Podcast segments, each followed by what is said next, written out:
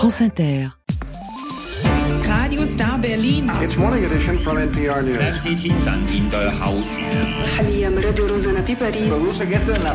France Inter, le 18-20, Christelle Rebière. Et ce soir, on part aux États-Unis. Mama, mama, mama. Oh my God.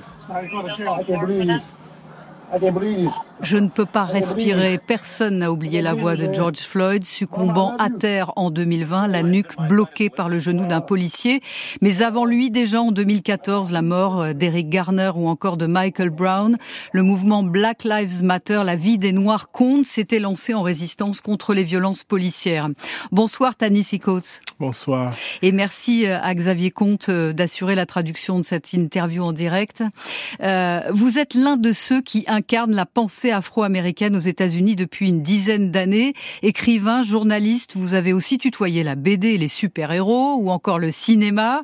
Vous êtes là ce soir pour évoquer le livre Choc qui vous a rendu célèbre en 2015 et qui vient d'être réédité en France avec un nouveau titre, une préface toute neuve et une nouvelle traduction. Votre livre s'intitule Entre le monde et moi, lettre à mon fils. Il est publié aux éditions Autrement. C'est une longue lettre que vous adressez à votre fils de 15 ans. Vous y dénoncez la ségrégation, le lynchage dont font l'objet les Noirs depuis l'esclavage et ce que signifie vivre dans le corps d'un Noir aujourd'hui aux États-Unis. Au départ, le titre en français, c'était une colère noire. Pourquoi être revenu à une traduction finalement littérale de l'anglais? Uh, well, I guess it starts with the title "Between the World and Me." In fact, um, Tout commence par ce titre, actually, Entre le monde et moi. Lors de la publication aux États-Unis, mon éditeur était très préoccupé.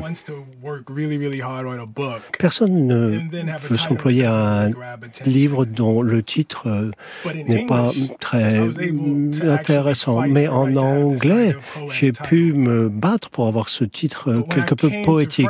Mais une fois arrivé en France, Eh bien, autrement, m'a dit- très poétique.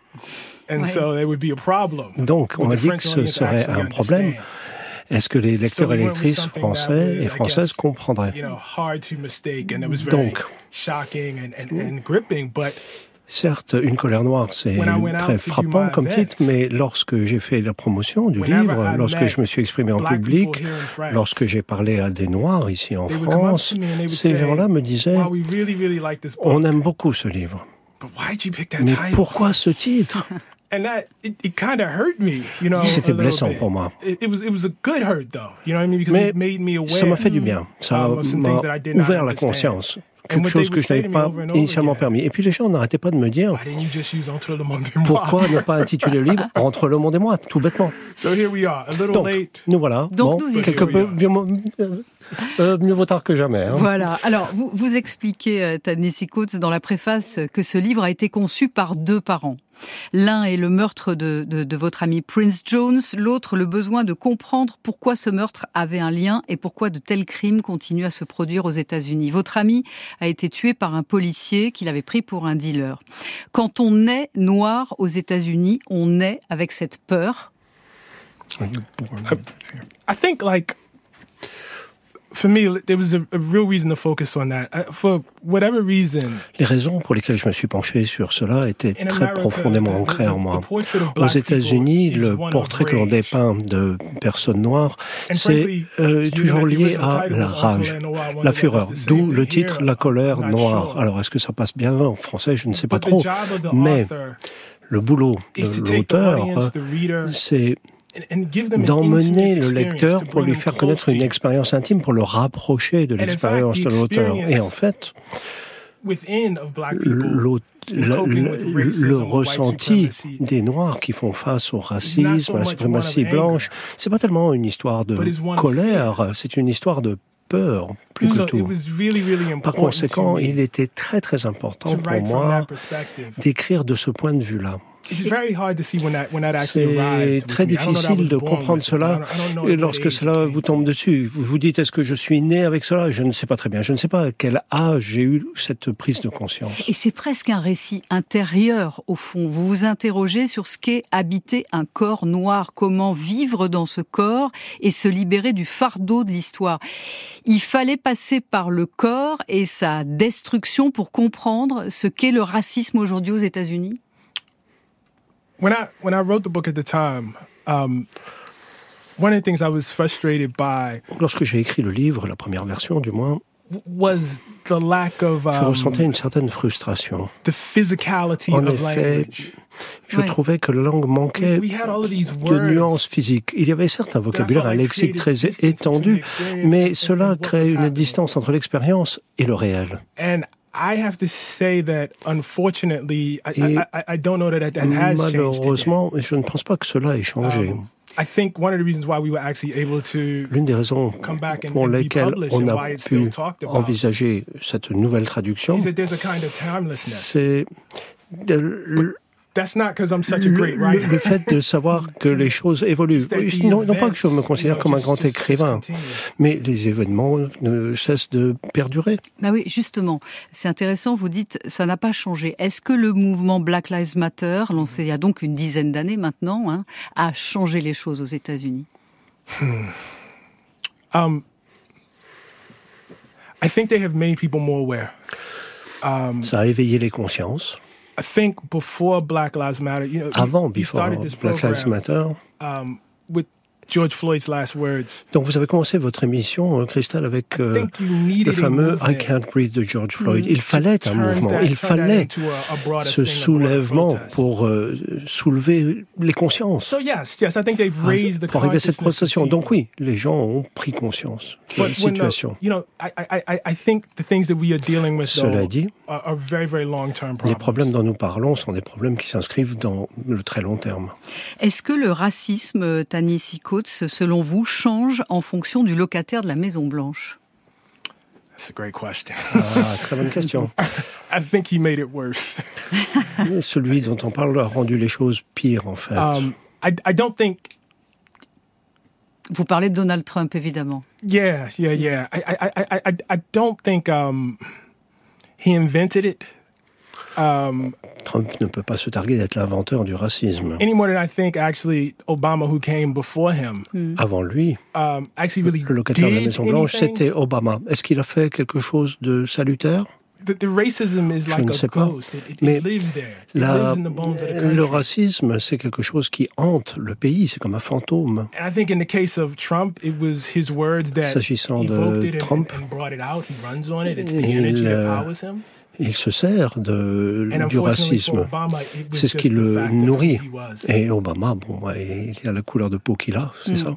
Alors aujourd'hui, certains sondages, à l'heure où l'on se parle, montrent que Donald Trump progresse auprès de l'électorat afro-américain et pourrait même espérer capter jusqu'à 20% de cet électorat. Comment l'expliquez-vous alors qu'il est soutenu par les suprémacistes blancs? I think that people have forgotten um, what, Il me semble uh, que les gens what the black ont vote looked like oublié ce qu'était l'électorat noir avant Obama. 20% is, is about what black Republicans used to get. 20%, c'est à peu près ce que les républicains avaient. Hein. the late 90s, or Regardez la fin des 2000, années 90, 2004, 2000, 2004. what happened was in 2008 and 2012, you, Puis en 2008 et you had a black 2012, le président était noir. and that changed a lot. Et ça, ça a quand même pas mal bousculé les choses. It makes sense that it would go back to what it was when you Il, don't have il est a compréhensible que l'on revienne black en arrière lorsqu'il n'y a pas de locataire noir à la Maison on the Blanche. ticket. 80% is still really high. 80%, c'est quand même pas is rien. really, hein. really Oui, bien sûr. Euh, et, et pendant ce temps, Joe Biden, lui, doit faire face euh, à des manifestations en faveur des Palestiniens de Gaza. Est-ce qu'il y a là, à votre avis, une ligne de rupture avec son électorat traditionnel? Boy, how much time do we have? Um, not Ah, enough. on pourrait en parler pendant des heures. hein. Um, it's a huge problem. C'est un problème immense. And honestly, it's a, it's a huge problem for Biden in the black community. Il est confronté à cet immense problème. C'est un problème We- qui we- traverse we la communauté a- noire. A tradition of social justice. Nous, nos origines sont ancrées dans la justice sociale. Certes, il y a des préjudices, des biais, des community problèmes. Mais lorsque l'on voit cette euh, communauté qui est emprisonnée à l'extérieur en quelque sorte, et ce depuis plus de dix ans, certainly we don't feel that uh, il est évident que l'on ne trouve pas de justification à, massacre la, of à over a ça. thousand people is justified. Un massacre de mille personnes, ça ne peut pas être justifié. uh, Mais, what one can only call the revenge for that, mais quand l'on voit l'esprit de going into 25, vengeance, 26, 27,000 people dead, 25, 26, 27 that's a 000 huge morts, problem for us as African Mais Americans. c'est un problème énorme pour les We see people Afro-Américains étant notre on héritage. On voit des bombardements, Babies, I mean, des, bébés sous les bombes, les hôpitaux So it's very détruits. Quel for us to problème immense. understand Donc c'est très why difficile pour nous de comprendre pourquoi Joe. Biden continue à soutenir euh, ce qui se passe. Ça peut lui faire perdre la prochaine élection présidentielle, à votre avis, à Joe Biden? Oh man, um, well, it's a little too late. I'm I'm very afraid. Oui. J'ai peur. hein. I'm, I'm J'ai very peur. afraid. Um, I, I think, um, but I think he's on the ticket. I think it, it, it at this point it is Cela what it dit, is. la machine est lancée. hein. Um, and I think all we can do is Et pray. tout ce que l'on peut faire, c'est se mettre à genoux et prier, croiser les doigts. Alors revenons-en euh, à vous, euh, Tanis Coates. Vous êtes né au milieu des années 70 à Baltimore, où les gangs tenaient les quartiers euh, dans cette ville. Vous racontez dans un autre livre comment votre père, militant des Black Panthers, par ailleurs bibliothécaire chercheur à l'université d'Howard, vous a inculqué l'esprit des droits civiques et vous a incité à lire des livres. Mais comment fait-on aujourd'hui quand on est noir aux États-Unis et qu'on n'est pas dans un milieu intellectuel Yeah. Um, I, I, I think it's very, very difficult. And, and, and it's, it's hard for me to see because I, I grew up around books. C'est difficile, mais moi, j'ai baigné dans les livres dès ma tendre enfance. They were the thing that, that, that really, really made me conscious. Ce sont les livres qui m'ont apporté What I will say is, la conscience talk about que my j'ai. books now, Quand je parle de mes ouvrages aujourd'hui, problem finding a young je n'ai aucun problème Black à audience trouver un to lectorat talk to me about them. noir, jeune. Oui. Euh, à la fin de votre longue lettre à votre fils, vous dites espérer que, que votre livre permettra à de jeunes écrivains d'interroger à leur tour le mythe qui prétend ne faire aucune distinction de race. Est-ce que au fond c'est ça l'essentiel de votre message? Désolé. It's about the end of the book that I'm hoping that the myth will change with, the, with your son. Yeah. Um, I, I think probably not in his lifetime. Bah, think il ne suffira peut-être pas d'une euh, génération. Peut-être que ses petits-enfants verront cela. We're talking about myths that took 250 years to take root. C'est une histoire qui euh, se déroule depuis 250 ans. And hein. I think they'll take quite Les racines sont profondes. Bah, Si vous dites mes petits-enfants, c'est déjà bien, c'est quand même la version optimiste. I, No? I, I mean, for my yes, for for for you know what what what I am optimistic about is the struggle. Moi, je suis optimiste s'agissant de la lutte. Quand on voit les gens lutter, vous avez posé une question sur Black Lives Matter. Ça, je trouve ça encourageant. Je part- regarde mon fils, il grandit à Black Lives Matter. um, Tout cela, ça m'apporte de l'inspiration, But the world du courage. Mais um, le monde dans lequel vivent nos enfants on um, est un monde qui est literally centuries of- bâti sur problems des siècles de problèmes. Et ces problèmes, il faut les défaire, les déraciner. On vous sent, euh, Tanissi Coates, assagi par rapport à votre livre. Donc vraiment, La colère noire, c'était pas du tout le bon titre. hein. um. I'm trying to be as fair as I can about this. I, Bon, look, j- I think j'essaye booksellers d'être, do, euh, juste. best they can. Bon, les gens qui vendent des livres It's font de to leur mieux. a hein. title. C'est difficile de It's trouver un titre à un livre. C'est très très difficile. And after a book is successful, um, Et après le succès que rencontre un it's livre, easy to say, "Hey, that was the c'est right facile title." de dire ah ouais c'est chouette, le, titre était bien choisi. Bon. everybody's complaining, it's easy to Bon. say, "Hey, that Mais est-ce que, bad vous, title." est-ce que vraiment vous êtes assagi aujourd'hui par rapport au moment où vous avez écrit ce livre en 2015 I hope so. J'espère bien. I hope so. Ça veut dire que vous êtes plus sage aussi? I hope so. I hope so. I hope so. Merci infiniment. Merci Tanis Coates d'être passé par France Inter. Je rappelle le, le titre de votre livre Entre le monde et moi, lettre à mon fils, publié aux éditions Autrement. Merci. MSC. Le 18-20. Christelle Rebière sur France Inter. La suite ce soir se passe dans le Donbass ravagé par la guerre et cette question comment faire un enfant alors que l'Ukraine va entrer dans sa troisième année de guerre? Et pour aller jusqu'à 19h, Kevin Dufresne, qu'avez-vous repéré euh, dans Sous les radars? En Islande où après les éruptions, les habitants de Grindavik peuvent rentrer chez eux. Le Monde à 18h50 avec cette semaine euh, Marion Van Rentergem du magazine L'Express. Bonsoir Marion. Bonsoir Christelle. Joe Biden et Donald Trump se retrouveront-ils face à face lors de l'élection présidentielle américaine du 5 novembre? Tout porte à le croire, mais rien n'est moins sûr. Deux femmes peuvent changer la donne, on verra lesquelles. Et Caroline au pays des 27. Caroline Gillet, bonsoir. Bonsoir Christelle. Alors vous connaissez peut-être le CESE, le Conseil économique, social et environnemental français. Oui. Je vous présente aujourd'hui le CESE européen. À quoi sert-il Eh bien c'est Charles Manoury, surnommé ici le dandy du CESE, qui va nous raconter. à tout de suite, nous on se laisse emporter par le duo anglo-saxon The Kills avec 103 comme 103 degrés Fahrenheit, soit 39 degrés euh, Celsius, une chanson d'amour en pleine vague de chaleur.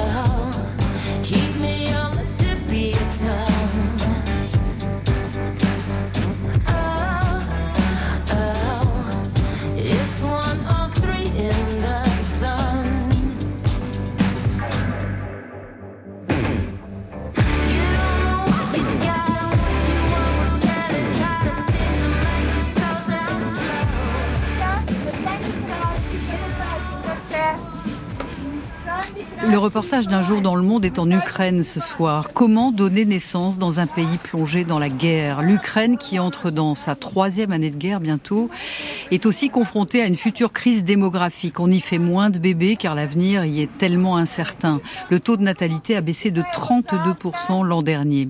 Dans le Donbass, à l'Est, il reste une seule maternité intégralement équipée de tous les services, notamment pour les prématurés, qui représente dans cet hôpital plus de 20% des naissances, soit deux fois que la moyenne habituelle avant la guerre. Moins de naissances et des naissances de plus en plus périlleuses. Accoucher dans l'Ukraine en guerre, c'est un reportage de Gilles Gallinaro et Vanessa Descoureaux avec Yachar Fazilov. Olga n'aura pas de problème pour faire garder son petit Bogdan. Elle a déjà trois grandes filles, 20, 19 et 14 ans.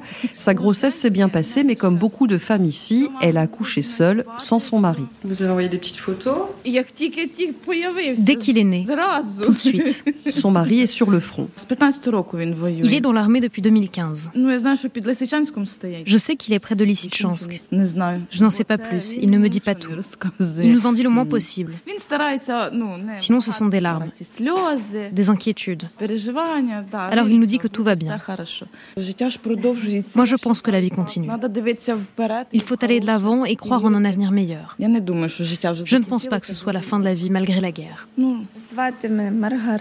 Dans la chambre surchauffée, sa voisine, c'est Margarita, son premier enfant. Alexis, un kilo, né prématuré neuf semaines avant le terme. La guerre n'a rien changé au projet du couple de Margarita. C'est un enfant vraiment désiré. On est très heureux. Bien sûr, on s'est posé des questions parce que le front bouge malheureusement. Mais on a l'espoir, on va s'en sortir. Dans cette maternité, les comptes sont précis. 667 accouchements l'an passé, c'était le double avant la guerre. Un quart de ces naissances sont prématurées. Dans le service de réanimation néonatale, il y a actuellement 7 nourrissons. Le plus fragile est arrivé à 26 semaines de grossesse. Il pèse 700 grammes. Elena Yurchenko est la chef des sages-femmes. Pour une femme enceinte, ce stress de voir un bâtiment se faire pulvériser, de voir des victimes, ça a un impact psychologique et sur les nerfs. Il y a des femmes qui viennent à la maternité avec des fœtus morts. En 2023, il y a eu 10 bébés morts-nés. En 2022, on en a eu 3. Après la réanimation, les bébés sont envoyés dans un étage où le suivi est moins lourd pour eux. Les mères peuvent être à leur côté, mais l'attention reste très particulière. Ina Megoun est infirmière dans ce service. Dans la région, les Russes détruisent les hôpitaux et les maternités. On doit apporter des soins à plus de personnes venant d'un territoire plus vaste. Beaucoup de femmes accouchent à la maison. D'autres accouchent dans les ambulances. Elles sont de plus en plus nombreuses à ne plus avoir de temps de venir jusqu'à ici. Parce que, plus proche du front, il n'y a plus d'offres de soins. Vous avez entendu? On travaille comme ça. On ne sait pas où ça va tomber. Ivan Tsiganok a donné naissance à tellement d'enfants depuis 1998, depuis qu'il dirige cette maternité, qu'aujourd'hui, il suit des grossesses des bébés qu'il a vu naître. Si on se met dans la tête des Russes, nous sommes la cible numéro un. Qui est ici? Ce sont de très jeunes enfants, des bébés. Mais les Russes, ils n'ont aucun sens de ce qu'est l'humain. Moi, je m'inquiète plus pour les bébés et les mères qui sont ici. Est-ce qu'on a peur? Pour nous, non. Mais je me souviens aussi de ce qui s'est passé à Mariupol. Là-bas, j'avais des amis, je les connaissais bien. Ça laisse des traces dans mon esprit. La maternité de Mariupol, quand elle était libre et donc accessible, était à 3 heures de Elle était à l'époque l'une des trois plus importantes du Donbass. Il n'en reste qu'une aujourd'hui, équipée d'un service de réanimation. Merci à nos envoyés spéciaux Vanessa Descoureaux, Gilles Galinaro avec Yachar Fazilov. La suite de l'actualité internationale maintenant avec Sous les radars, Kevin Dufresne. El partido Nuevas Ideas obtuvo 54 diputaciones. Eh, nous sommes d'abord au Salvador où les résultats des dernières élections sont cette fois définitifs. Ah oui, hier la présidente du tribunal électoral les a officiellement euh, déclarés, indiquant que le parti du président Bukele remporte 54 sièges au Congrès sur 60 et si on ajoute ceux de ses alliés, il reste à l'opposition deux sièges, une nouvelle victoire écrasante qui s'ajoute à celle de Nayib Bukele.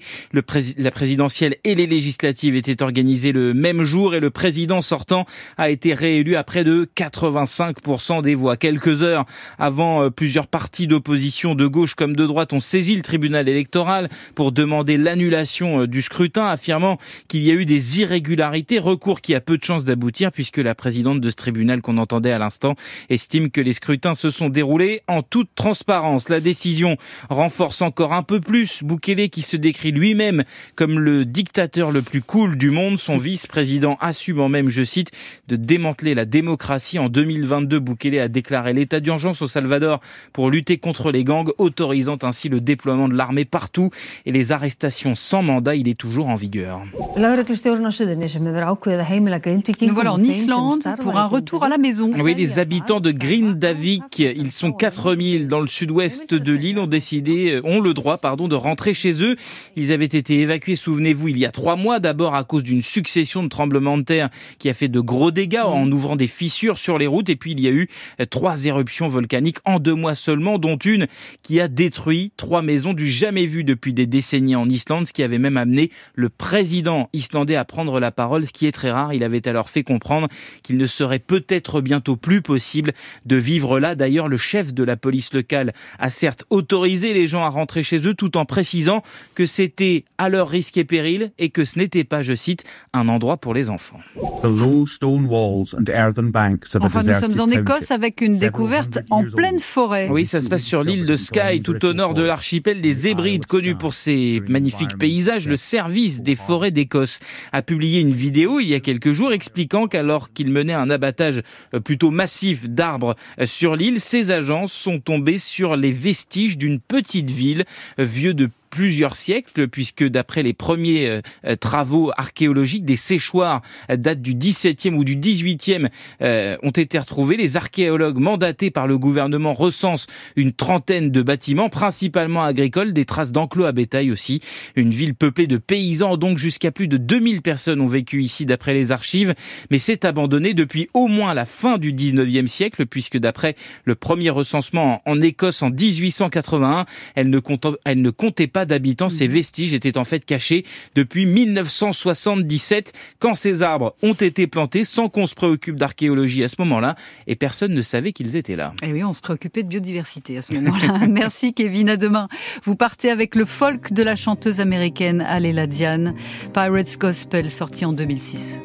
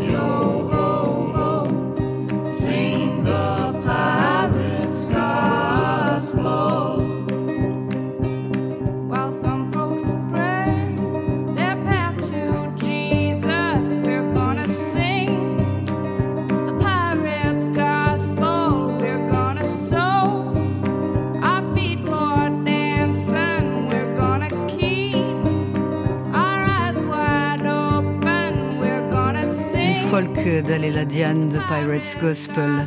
Le Monde à 18h50 avec Marion Van Rettergem de l'hebdomadaire L'Express cette semaine. Christelle Robière. Le 18-20. Euh, Marion, vous nous parlez de la question taboue qui embarrasse le camp démocrate aux États-Unis. Oui, c'est le non-dit de l'administration Biden et l'obsession de ses partisans dont ils n'osent pas parler, l'âge du capitaine.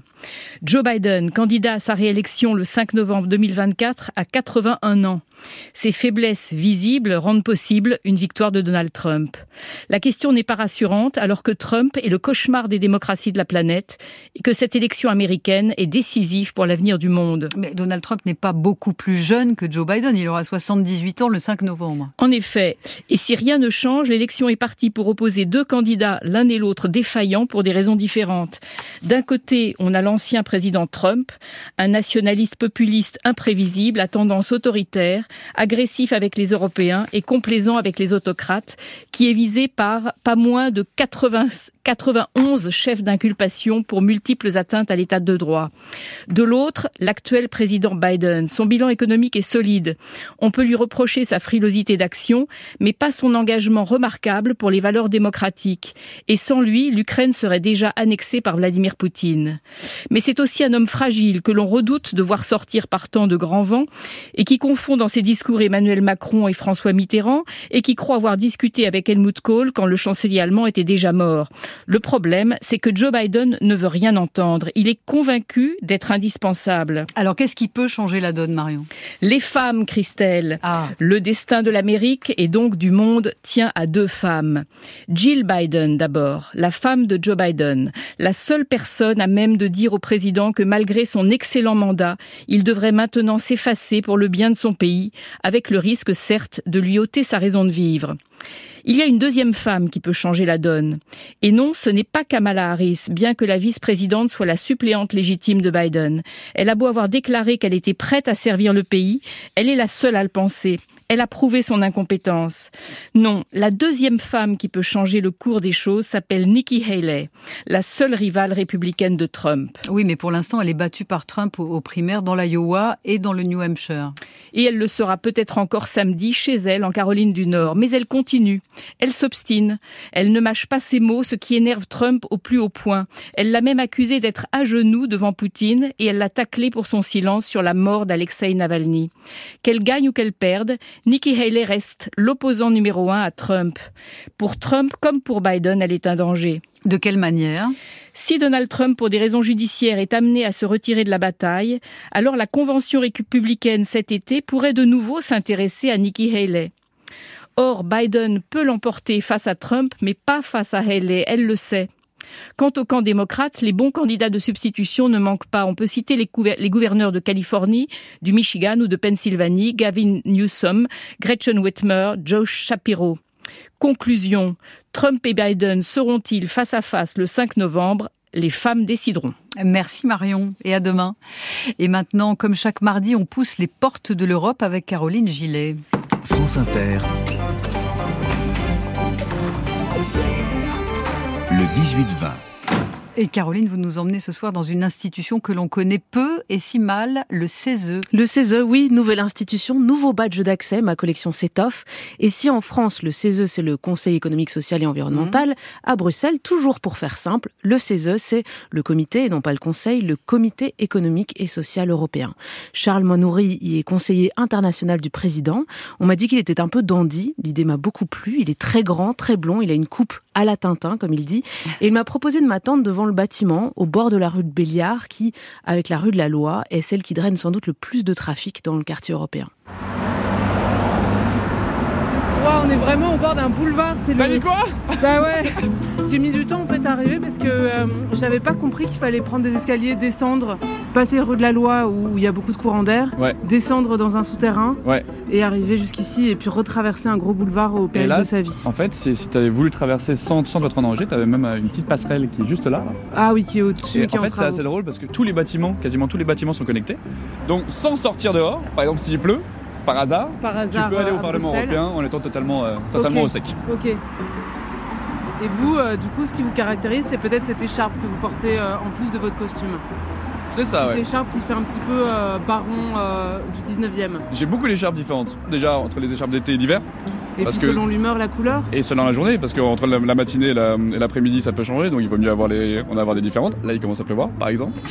Donc là, on monte au dernier étage. Ah, on est à l'étage du président. C'est ça. On arrive dans le bureau de Charles, qui est très grand, très beau. Et comme d'habitude, j'essaie d'identifier ce qu'il pourrait nous raconter sur Charles. Et bien, sur une armoire, il a collé un poème. Et donc, avant de vous expliquer où on est ici. Alors, par contre, ça va être imbitable. Ce que c'est le CESE. C'est vraiment super hermétique. J'espère que je fais un peu monter le suspense. On va donc lire Du mal armé. Donc, le vierge, le vivace et le bel aujourd'hui va-t-il nous déchirer avec un coup d'aile ivre? Ce lac dur, oublié, que hante sous le givre, le transparent glacier, des vols qui n'ont pas fui. C'est pas à propos de Bruxelles. c'est pas à propos de Bruxelles. Et pourquoi ça vous touche? En fait, c'est la présentation de la page blanche. Le fait de toujours comment recommencer. Et petit à petit, on se dit qu'en fait, on a quand même appris quelque chose. Ça fait pas super longtemps que je suis dans une institution européenne. Je suis relativement jeune. J'ai 29 ans. J'ai été projeté assez rapidement, en fait, à des, des postes de responsabilité très exposés.